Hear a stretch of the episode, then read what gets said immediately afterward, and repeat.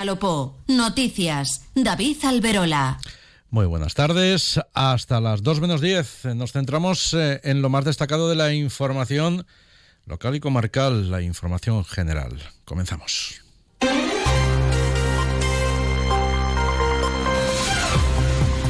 El Ayuntamiento de Elche ha comenzado por el colegio Clara Campo Amor el programa de instalación de placas solares en los centros docentes del municipio, a fin de ayudar a que puedan generar la totalidad o parte de la energía que consumen. La actuación ha comenzado por el Colegio Clara Campoamor, como decimos, donde se está procediendo a la instalación de 152 paneles fotovoltaicos, si bien también va a alcanzar a otros seis centros de educación pública del municipio. Concretamente, los colegios eh, Princesa de Asturias, León Felipe, Julio María López Orozco, Vicente Blasco Ibáñez, Reyes Católicos y Antonio Machado. En su conjunto se va a dotar a esos centros de primaria con más de 750 placas solares en una actuación que supone una inversión de 442.000 euros. Es un proyecto que cuenta con financiación de la Unión Europea a través de de los planes EDUSI. Pablo Ruz es eh, el alcalde de Elche y acompañado por la concejala de Educación ha visitado esta mañana el colegio Clara Campo Amor. Siete centros los que se van a ver beneficiados por esta, por esta instalación que permite el autoabastecimiento, la autosuficiencia del centro. Estamos en el Clara Amor, pero también se van a ir instalando estas infraestructuras energéticas en el Princesa de Asturias, en el León Felipe, López Orozco, Blasco Ibáñez, en el Reyes Católicos y en el Antonio Machado. También en materia de educación, el Instituto Tirán Loblanc va a acoger eh, esta tarde eh, una asamblea de docentes, tanto de primaria como de secundaria de Elche, en la que se quiere denunciar el aumento constante de carga burocrática y la masificación de las aulas, también defender la educación pública de calidad. Los convocantes, que es la Asamblea de Docentes Sixto Marco, sostiene que la deriva educativa, que ha prevalecido en las últimas décadas, dice, impulsada por gobiernos de todos los colores, solo ha contribuido, insiste, al deterioro de la escuela pública. Y añade que la consecuencia más palpable es que los profesores se ven sobrecargados de trabajo, con una creciente burocracia que distancia cada vez más el discurso oficial de la práctica docente, mientras que empeora la calidad de la educación pública. Sergio Avilés es coportavoz de la Asamblea de Docentes Sixto Marco. Eh, hay mucho malestar entre el profesorado, pues, primero por la carga de burocracia que desde hace unos años hasta ahora pues ha ido se ha ido cargando sobre las espaldas del profesorado, que significa en realidad pues, que al final no dedicamos tiempo a nuestras tareas realmente docentes, desde preparar clases, corregir, eh, pues, estar con los alumnos, hacer el trabajo de cada uno de ellos, y al final hay mucha parte que tenemos que informar a la administración y que mm, sabemos que no, no está siendo no está siendo nada útil eh, esto está muy relacionado también con las altas ratios con las que estamos trabajando y bueno, y falta de recursos e instalaciones. Eh, la cuestión es que estamos viendo que hay un deterioro de la enseñanza pública y que nos está afectando a toda la comunidad educativa y al, al, profesorado. Desde la Asamblea de Docentes Sixto Marco llegan a afirmar que no aceptan un modelo educativo que, amparándose en supuestas nuevas pedagogías, sirve a, intereses corporativos orientado a crear uh, una mano de obra fácilmente adaptable al mercado flexible. Comercial Persianera. Puertas, tableros, parquets, cocinas y bricolaje. Onda Cero Elche, Comarcas del Vinalopó. 102.0 FM. Aprovechando la comparecencia pública del alcalde en el colegio Clara Campoamor, se le ha preguntado por el Pleno Municipal de carácter extraordinario que se va a convocar a instancias del Grupo Municipal del PSOE para abordar desde la creación de aparcamientos subterráneos en eh, la parcela de la antigua Highton y en el actual estacionamiento de Candalix, a la necesidad de continuar adecuando solares como aparcamientos públicos en superficie.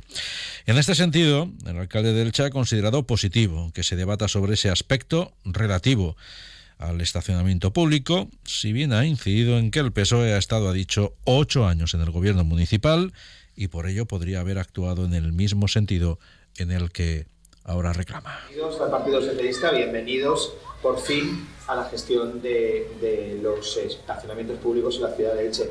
Es muy significativo que en ocho años no hayan hecho un solo parking subterráneo, ¿no? Pero bueno, da igual. A nosotros nos piden en ocho meses lo que ellos no han hecho en ocho años. Encantados de que se sumen al sentido común, a la sensatez y de que en este pleno podamos hablar no solamente de los parkings subterráneos que vamos a hacer, sino también de la movilidad en su conjunto, después de ver que es un asunto de ciudad, que es un asunto que genera debate, pero que si se enfoca con sentido común y con responsabilidad, salimos todos ganando. ganando.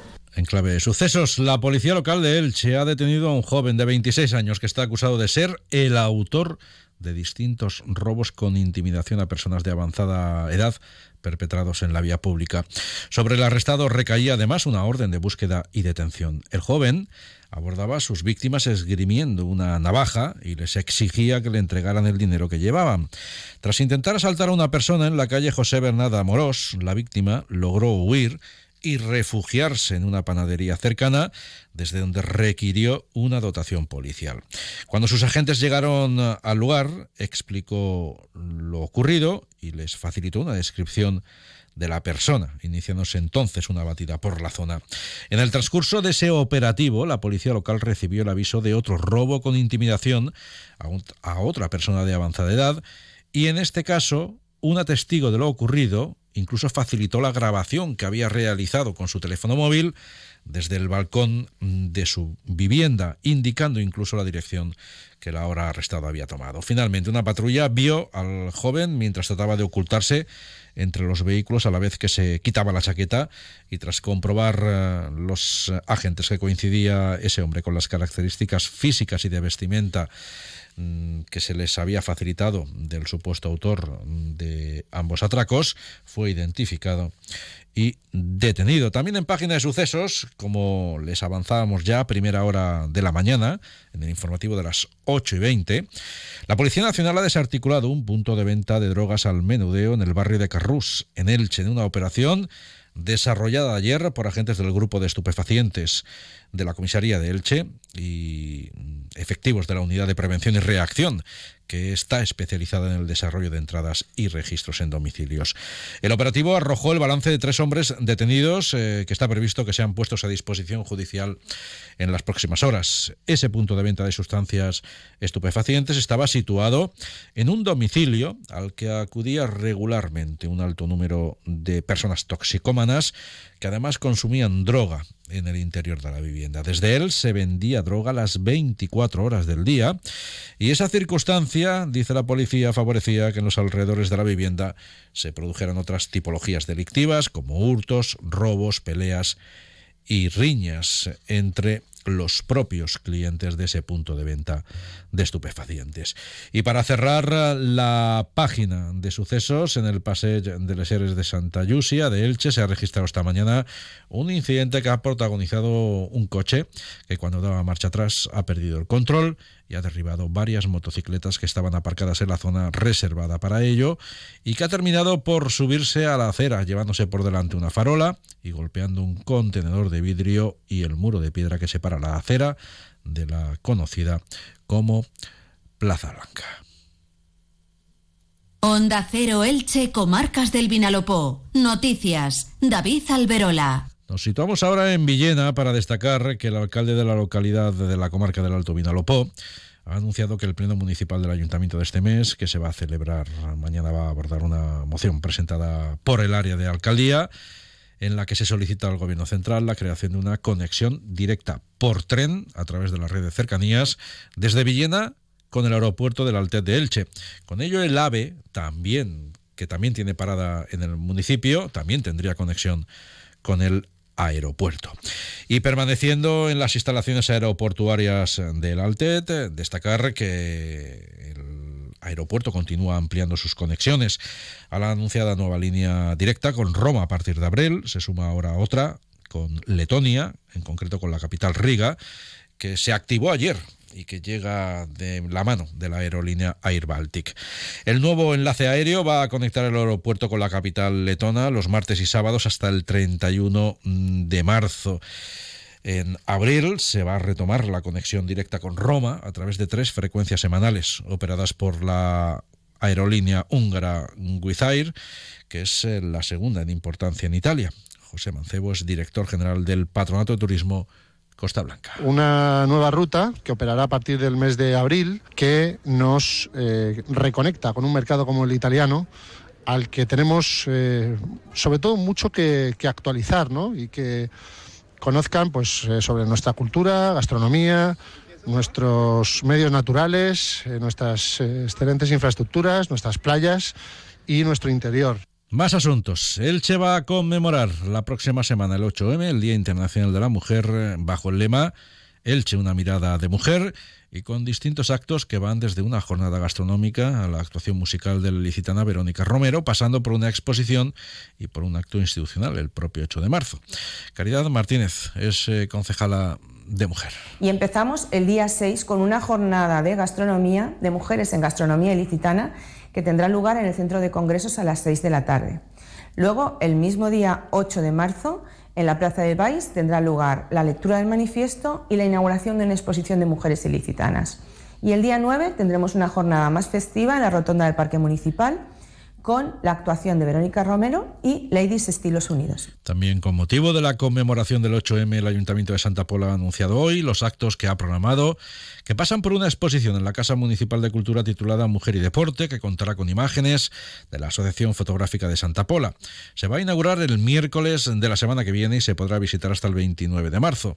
Además, se ha programado un espectáculo poético musical titulado La Mujer en la poesía en los años en los locos años 20, un acto institucional, el lanzamiento de un spot en torno a mujeres referentes en el deporte y un acto homenaje a las mujeres pioneras de esa disciplina, de ese ámbito del deporte en la villa marinera. En Crevillén, el grupo municipal Acor Per Guañar ha denunciado que el nuevo contrato del servicio de mantenimiento de las zonas ajardinadas de la localidad no contempla el mantenimiento, por ejemplo, de las papeleras de reciclaje y de orgánico, que hay en los parques y jardines. Tampoco se ha incluido en el mismo el servicio de titulación de la poda y compostaje de residuos.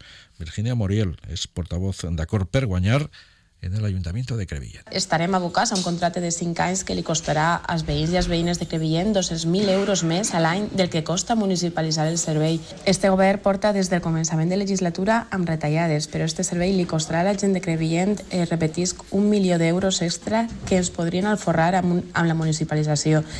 I és la política a la que ja estem per desgràcia acostumam-nos no? de, de l'elitisme, de l'amiguisme, de, de privatitzar-ho tot i de dirigir els diners on no fan falta, com en la seva pujada de sous. En Novelda, eh, la memoria anual de actuaciones de la policía local eh, del pasado año ha confirmado un descenso en las actuaciones del Cuerpo de Seguridad Local en casos de por violencia de género. Además, la estadística refleja que en 2023 no se registraron víctimas mortales en accidentes de tráfico en el casco urbano y constata el aumento de controles de detección de drogas y alcohol en la conducción.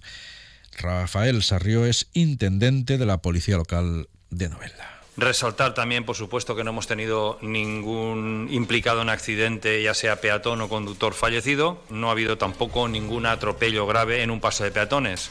¿Y esto qué significa? Por esto significa que estamos reduciendo la velocidad en el municipio de tal manera que yo espero que esta reducción de velocidad conlleve mayor seguridad para los peatones. De nuevo en el checo, para concluir, tres nombres propios. Los dos primeros son para Francisco Javier Rodríguez y Verónica Murcia, investigadores del Instituto de Neurociencias de la Universidad Miguel Hernández de Elche, que se han alzado con uno de los premios de la convocatoria 2023 de los premios Santander UMH para jóvenes investigadores. Y el tercer nombre propio del día es el de Martufruit SL, la empresa La Casaja Elche va a distinguir este año como agricultor del año. Se trata de una mercantil, familiar, agraria, que está formada por siete socios de tres familias de la Marina, de la pedanía ilicitana.